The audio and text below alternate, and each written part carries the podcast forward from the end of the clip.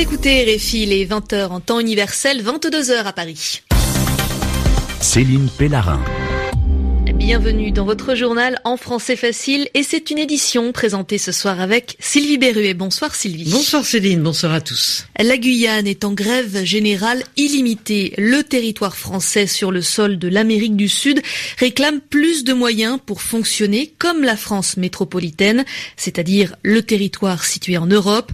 Toutes les écoles ont fermé leurs portes. Reportage dès le début de ce journal. Au Mali, la conférence de l'entente nationale s'est ouverte sans l'opposition et l'ex-rébellion, une rencontre qui doit favoriser la réconciliation malienne malgré ses absences. Et en Russie, pas de libération pour les manifestants arrêtés dimanche. Le chef de file de l'opposition, Alexei Navalny, à l'origine de ces rassemblements contre la corruption, a été, lui, condamné à 15 jours de prison. Le journal. Le journal. En français facile. La Guyane est en grève générale, le territoire français est bloqué pour une durée indéterminée, sans date de fin de mouvement social. Et ce sont 37 syndicats réunis au sein de l'Union des travailleurs guyanais qui sont à l'origine de cette grève. Le chef du gouvernement, Bernard Cazeneuve, a envoyé une équipe ministérielle avant la fin de la semaine pour tenter de régler le conflit social qui perturbe toute la Guyane, dont le système scolaire. Les professeurs, les élèves et leurs parents ont manifesté pour réclamer eh bien, plus de moyens afin d'étudier dans de bonnes conditions. Caroline Marie d'Outre-mer Première les a rencontrés. La fusée n'a pas décollé, mais c'est la Guyane qui va décoller et l'école qui va décoller. L'éducation nationale concentre une bonne part des revendications du mouvement citoyen en Guyane. Tout d'abord, les constructions scolaires. Pour être en phase avec la croissance démographique galopante du territoire, il faut construire chaque année de nouveaux établissements, mais les budgets ne suivent pas. Résultat, près de 5000 élèves sont sur liste d'attente. Autre problème, la scolarité n'est pas gratuite ici. Alexia Acelos, 16 ans, élève de première. Il y a vraiment une inégalité à l'école parce qu'il y en a, ils n'ont pas les moyens de payer. Donc il y a aussi la gratuité de l'école qui est une de nos priorités. Par exemple, on paye 150 euros pour acheter les manuels qu'on nous demande d'acheter. C'est trop cher et il y en a, ils viennent sans manger parce qu'ils ne peuvent pas payer la cantine.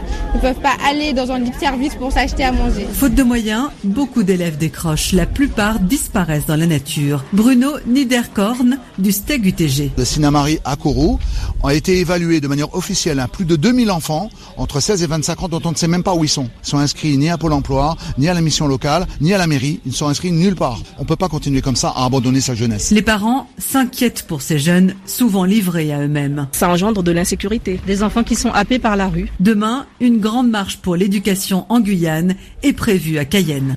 Caroline Marie d'Outre-mer Première, elle était à Cayenne. Au Mali, la conférence d'entente nationale s'est ouverte aujourd'hui. Une réunion qui doit favoriser la réconciliation nationale malienne. Pour la cérémonie d'ouverture, le président Ibrahim Boubacar Keïta était présent, mais pas les ex-rebelles de la CMA qui ont boycotté la conférence, c'est-à-dire que pour montrer leur mécontentement, ils ne se sont pas déplacés à cet événement. C'est une absence remarquée d'ailleurs pointé par le président Ibeka dans son discours, même s'il leur laisse la possibilité de changer d'avis, Édouard Dupénoite. Ibrahim Boubacar Keïta emploie pendant son discours une métaphore très claire.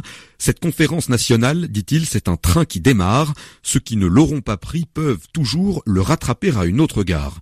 Un appel sans équivoque que le président lance à tous les sièges restés vides au palais de la culture de Bamako.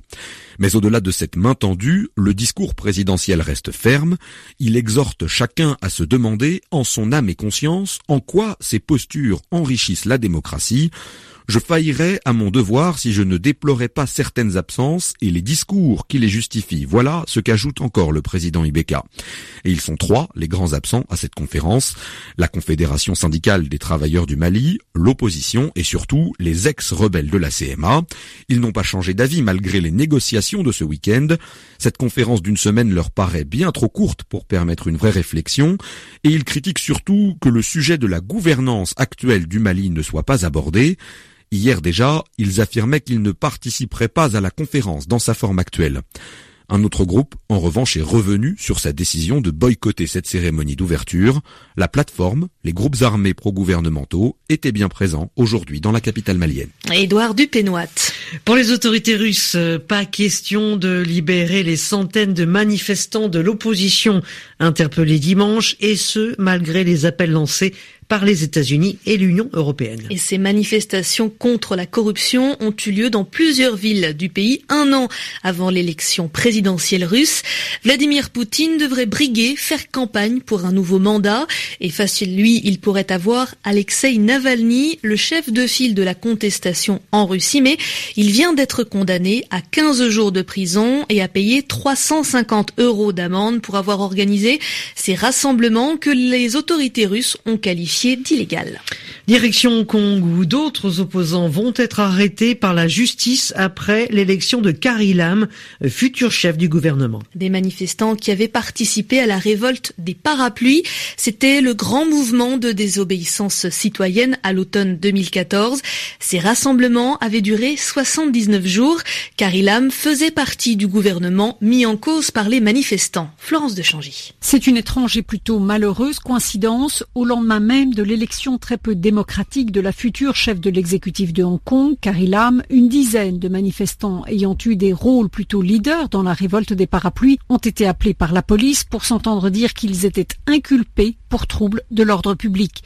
La nouvelle est tombée lundi matin, plus de deux ans après les faits reprochés, alors que Carrie Lam enchaînait les visites protocolaires, d'abord auprès de l'actuel chef de l'exécutif et puis du garde des Sceaux. Quel message est-ce que le gouvernement essaye de faire passer en lançant ces inculpations au lendemain de l'élection du futur chef de l'exécutif s'est interrogé le professeur de sociologie Chan Kinman qui fait partie des inculpés. Pour Tania Chan, députée du Parti civique, elle aussi inculpée, il s'agit plutôt d'un baiser de la mort, une vengeance tardive en somme de l'actuel leader de l'exécutif, le très impopulaire Si Weilung, qui doit sans doute à cette crise des parapluies qu'il a particulièrement mal gérée, le fait que Pékin l'ait prié de ne pas se représenter pour un second mandat. Florence de Changy, Hong Kong, RFI. En Grande-Bretagne, l'attentat qui a fait quatre morts à Londres a été revendiqué par euh, l'organisation État islamique, mais la police ne le confirme pas. Scotland Yard n'a pas trouvé de preuve d'un lien entre l'auteur de l'attaque dans le quartier du Parlement britannique et le groupe djihadiste. L'actualité en France, plus que 27 jours avant le premier tour de l'élection présidentielle. Et ce ne sont pas les programmes des candidats qui font la une de la presse, mais bien les multiples scandales. Du côté du candidat de la droite, François Fillon, eh bien, il a incriminé, accusé le président français d'avoir organisé les affaires judiciaires qui le mettent en cause au sein d'un cabinet noir, c'est-à-dire un service qui n'est pas officiel mais qui travaillerait à l'Élysée. François Hollande aurait préparé ces scandales pour affaiblir la campagne du candidat Fillon selon lui. Plusieurs élus du parti Les Républicains, celui de François Fillon, ont réclamé une enquête au procureur de Paris. Stéphane Lagarde. C'est en réalité une note de lecture qui est arrivée sur les bureaux du procureur de Paris et de la patronne du parquet national financier. Les six poids lourds de la droite, auteurs de la lettre, ont visiblement planché tout le week-end. L'ouvrage Bienvenue Place Beauvau a été disséqué, épluché de manière à faire ressortir, tableau à l'appui, tout ce que les signataires considèrent comme des infractions commises par l'exécutif. Au total, 17 passages du livre révèlent, selon eux, des qualifications de corruption, de trafic d'influence ou encore d'atteinte à la vie privée. Les signataires invoquent l'article 40 du Code de procédure pénale et dénoncent, comme l'avait fait François Fillon, l'existence d'un cabinet noir à l'Élysée, mettant en cause directement François Hollande et l'ancien ministre de l'Intérieur, Manuel Valls. Une note de lecture et une perception des faits que le ministre de la Justice qualifie ce lundi de fantaisiste. De tels comportements masquent mal le refus évident de rendre des comptes à la justice, déclare ainsi le garde des Sceaux, rappelant que depuis 2012, l'exécutif n'est intervenu en aucune manière dans le cours des procédures judiciaires. Stéphane Lagarde. En Tunisie, une soixantaine d'associations veulent le retrait d'une circulaire du ministre de la Justice datant de 1973. Et c'est un texte qui interdit le mariage des Tunisiennes musulmanes avec des non-musulmans. À noter que les Tunisiens, les hommes, peuvent eux se marier avec une non-musulmane. Les humains qui étaient des nomades des chasseurs-cueilleurs auraient commencé à s'installer dans des maisons en dur il y a 15 000 ans. C'est une date bien plus ancienne que ce que pensaient les archéologues. C'est une nouvelle étude scientifique grâce aux souris, les souris grises exactement. Leur présence dans les habitations veille de 15 000 ans prouve qu'à cette époque, les humains commençaient déjà à cultiver des graines, ce qui a attiré les rongeurs, les souris. Vous écoutez RFI 20h10 temps universel.